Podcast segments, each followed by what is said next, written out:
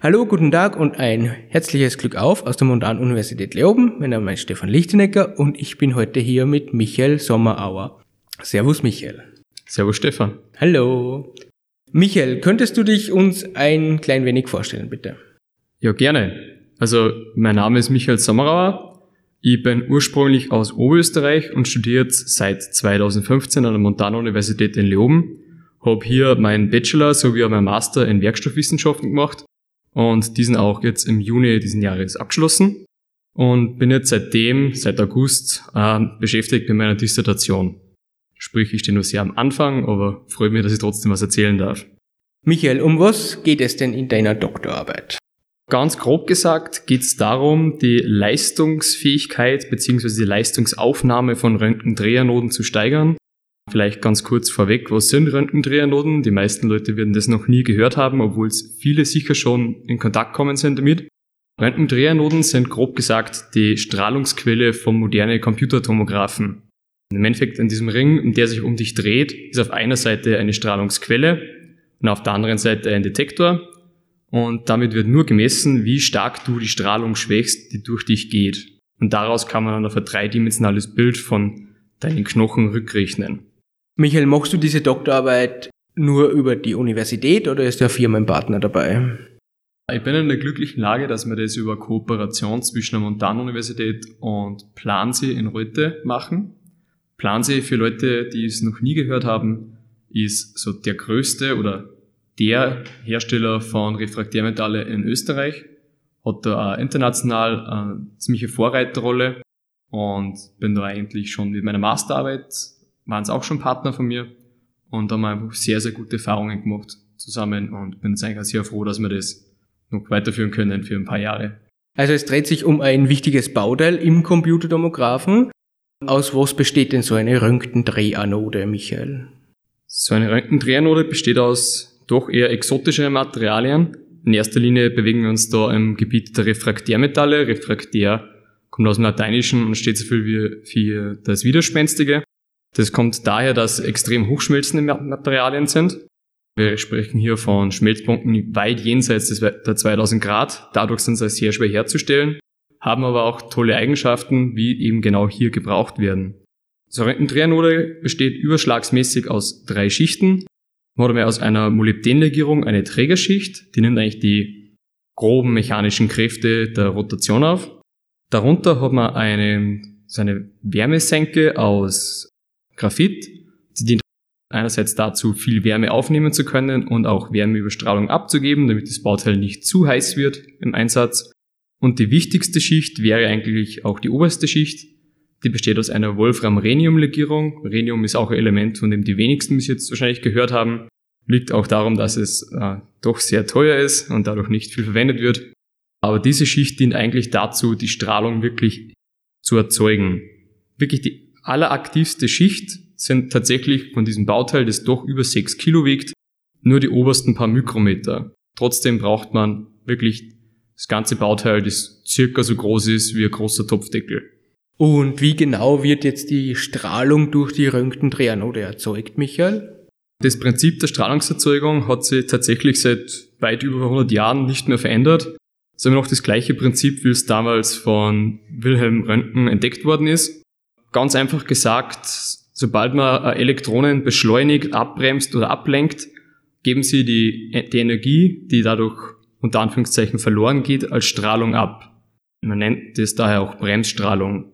Im Grundprinzip beschießt man einfach diese Anode mit einem hochenergetischen Elektronenstrahl und in den obersten paar Mikrometern der Anode werden die Elektronen durch Wechselwirkung mit dem Material gebremst. Dadurch geben sie ihre Energie zum Teil auch als Strahlung ab und diese ist dann diese Strahlung, die den Patienten dann bestrahlt und durch das man dann sein Skelett oder andere Bestandteile des Körpers darstellen kann. Michael, welche Strahlung wird denn da erzeugt? Wie kann man sich denn das ungefähr vorstellen? Es wird Strahlung erzeugt im sehr, sehr hochenergetischen Bereich. Also vielleicht Leute, die sich damit beschäftigen, kennen es vielleicht als ionisierende Strahlung oder Strahlung, die der Erbgut verändern könnte, wenn du dieser länger ausgesetzt bist. Dadurch ist auch das Ziel, eben möglichst hohe Leistungen reinzubringen. um sehr, sehr hochenergetische Strahlung abzugeben, von der aber nur ganz, ganz kurze Zeiten durchstrahlt werden muss. Wenn nämlich auch einen niederenergetischen Anteil dabei habe, ist dies der Teil der Strahlung, der der Körper nur absorbiert, die aber hinter dir nie beim Detektor ankommt. Also es klingt ein bisschen kontraintuitiv, aber im Endeffekt, je höher energetische Strahlung ist, die dein Körper durchdringt, desto weniger Strahlung absorbierst du. Und darum ist es eigentlich das Ziel, die Strahlungsleistung so also zu erhöhen. Welche Probleme gibt es, wenn man so Strahlung erzeugt, für die Röntgendrehanode? Für die Röntgendrehanode ist es so, wir fahren da mit einer Leistung von knappen 100 Kilowatt auf eine Fläche von wenigen Quadratzentimetern. 100 Kilowatt im PS umgerechnet reden wir von 135 PS, was doch schon durchaus stattlicher Motor wäre. Und eben, wie gesagt, auf eine sehr, sehr kleine Fläche. Und das große Problem dabei ist, ein absolut überwiegender Teil dieser Energie, die man reinbringt, wird eigentlich in Wärme umgewandelt. Also wir sprechen noch von weit über 60 Prozent der Energie geht direkt in Wärme über. Nur ein Prozent wird in Strahlung umgewandelt und von dieser Strahlung haben wir das Problem, die geht in alle möglichen Richtungen. Im Endeffekt nur 0,03 Prozent der Energie, die du reinpumpst, gehen in Strahlung in die richtige Richtung vom Patienten. Also es ist nicht sonderlich effizient. Aber es ist immer noch die beste Methode, die wir zurzeit haben. So, und jetzt und dadurch, dass so viel Wärme reingeht, kommt es natürlich zu extremen Temperaturen da drin. Sagen muss man, Wolfram hat einen Schmelzpunkt, also hat den höchsten Schmelzpunkt aller Metalle mit über 3400 Grad Celsius. Trotzdem würde es, wenn man die Anode nicht drehen würde, innerhalb von wenigen Mikrosekunden verdampfen. Also es sind einfach extreme Anforderungen und durch dieses Drehen und die hohen Temperaturen kommt man zu, einem dauernden An- und Absteigen der Temperatur und durch diesen extremen Temperaturhub kommt es zur Bildung von Rissen in der Oberfläche der Anode. Könnte man auch noch sagen, okay, Risse, warum sollte das jetzt ein Problem sein? Das Problem ist, wenn jetzt ein Elektron dann von oben reinkommt, was eigentlich ja ab, also seine Energiestrahlung umgeben sollte, aber genau in so einen Riss reintaucht von oben, dann muss dieses, die Strahlung, die dann am Boden vom Riss entsteht, durch ganz viel Material durch, bevor es den Patienten trifft. Und da wird sehr viel Energie geschluckt. Und das ist eigentlich das Problem, warum so Röntgendrehanoden mit der Zeit immer schlechter werden. Man spricht auch vom Tube Aging. Und das ist eben das Ziel, dieses möglichst zu vermeiden, damit sie länger halten, die Trianoden, die CTs länger verwendet werden können, ohne Wartung und im Endeffekt ein CT dadurch auch günstiger und freier verfügbar wird. Jeder, der schon mal einen CT-Termin angesucht hat, weiß, dass das gar nicht so leicht ist, so einen zu bekommen. Michael, welche Methoden werden verwendet, um Probleme zu finden an der Röntgendrehanode? Die Methoden, die ich anwende in meiner DIS, strecken sich über einige Größenordnungen.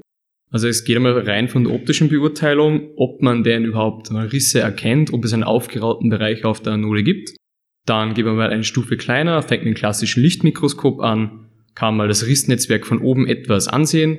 Habe ich große Risse, habe ich kleine Risse, ist vielleicht sogar ein kleiner Teil angeschmolzen.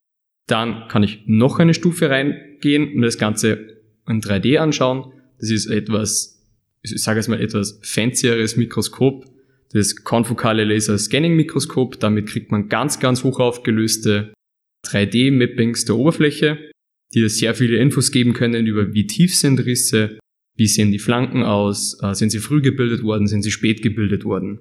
Noch weiter rein geht's dann mit dem Rasterelektronenmikroskop. Da kriege ich problemlos Vergrößerungen über 10.000-fach zusammen, was dann wirklich schon für Detailauflösungen und wirklich feine Problemstellungen möglich ist. Wenn ich mir anschauen will, wie sich die Mikrostruktur verändert, also die Mikrostruktur im Endeffekt die Bausteine vom Metall, wie sich die verändern mit der Zeit, kann ich Electron Backscatter Diffraction nehmen. Das kennt man vielleicht als diese schönen bunten Bilder, die man immer so bei Werbeveranstaltungen der Werkstoffler sieht. das sind alles Dinge, die macht man, wenn es schon geschädigt worden ist. Man kann dem Ganzen aber auch ein bisschen vorgreifen und kann äh, Simulationen fahren wie man sich mal ansieht, wenn ich so und so viel Energie über meinen Elektronenstrahl reinbringe, meine Drehanode so und so schnell drehe, welche Temperaturen würden sich denn ausbilden? Wie, wie würden sie, sie sich zeitlich verändern? Und was auch noch geht und was ich auch sehr viel machen darf, sind praktische Versuche an zweierlei Arten. Einerseits an ganzen Drehanoden dazu muss man sagen, wenn man so eine Drehanode in die Röntgenquelle eines CTs einbaut, dann ist es in einer großen Vakuumröhre drin. Diese ganze Röhre wird am Markt für überschlagsmäßig 50.000 Euro verkauft. Es ist daher nicht die Möglichkeit, jedes Mal eine ganze Röhre zu testen. Dadurch sind wir jetzt gerade dabei, einen, Röntgen, äh, einen Teststand aufzubauen, der das Ganze simuliert für einen Bruchteil der Kosten. Es wird jetzt auch in den nächsten Monaten meine erste große Dienstreise sein, diesen aufzubauen und zu testen. Was auch noch geht, was noch kostengünstig ist, ist ein kleinen Stehernoden. Die sind ungefähr so groß wie eine, wie eine Espresso-Tasse. Daran kann man auch relativ gut simulieren, wie sich das Material verhält. Das sind auch die, also das sind auch die praktischen Versuche, die im Rahmen meiner DIS durchgeführt werden. Also es ist nicht nur theoretisch. Michael, durch was könnte man diese Schädigungen an der Röntgendrehanode denn verringern oder schlussendlich verhindern? Prinzipiell verfolgen wir aktuell zwei Ansätze. Einer ist im Vorprojekt schon tiefergehend verfolgt worden. Das ist das Optimieren der Mikrostruktur. Die Mikrostruktur beeinflusst ganz stark, wie sich die Risse ausbilden. Also im Metall haben wir ja verschiedene einzelne Körner und immer die Grenze zwischen den Körnern ist im Wolfram immer so der schwächste Part. Sprich, die Risse folgen ganz gern dieser Korngrenze. Wenn man jetzt die Mikrostruktur so ausbildet, dass die Korngrenzen einen ganz bestimmten Verlauf haben, kann man auch die Risse mehr oder weniger auf diesen Pfad zwingen. Und wenn ich jetzt versuche, dass die Risse ganz gerade nach unten gehen, ist das viel weniger Problem, als wenn sie kreuz und quer durchs Material gehen würden. Also man kann die Mikrostruktur in die, die Richtung hin tunen. Das ist auch ein Weg, den ich noch weiter verfolgen möchte, dass ich das noch weiter optimiere, wie es denn jetzt schon ist. Alternativ ein zweiter Part ist, dass wir gezielt große Risse ganz am Anfang einfügen. Und die sollen dann so funktionieren, wie man es vielleicht kennt bei Brücken, die haben immer so eine Dehnfuge. Also wenn man drüber fährt, wo das Auto klackert, ist im Endeffekt, da wenn sich die Brücke ausdehnt und wieder zusammenzieht, soll die ein bisschen Platz haben. Das gleiche wollen, oder das gleiche oder ähnliches wollen wir mit unserem Material erreichen. Früh ein paar große Risse zu erzielen, dass das Material sich dann beim Aufwärmen und Abkühlen einfach ausdehnen und zusammenziehen kann, ohne dass es große mechanische Spannungen erfährt, weil es schon Dehnfugen hat. Das wäre jetzt zum Beispiel das Ziel dieser nächsten großen Drehernodentests, was jetzt dann bald stattfinden. Michael, wo denn dann schlussendlich hin bezüglich der Schädigung oder Nichtschädigung von ist eine gute Frage.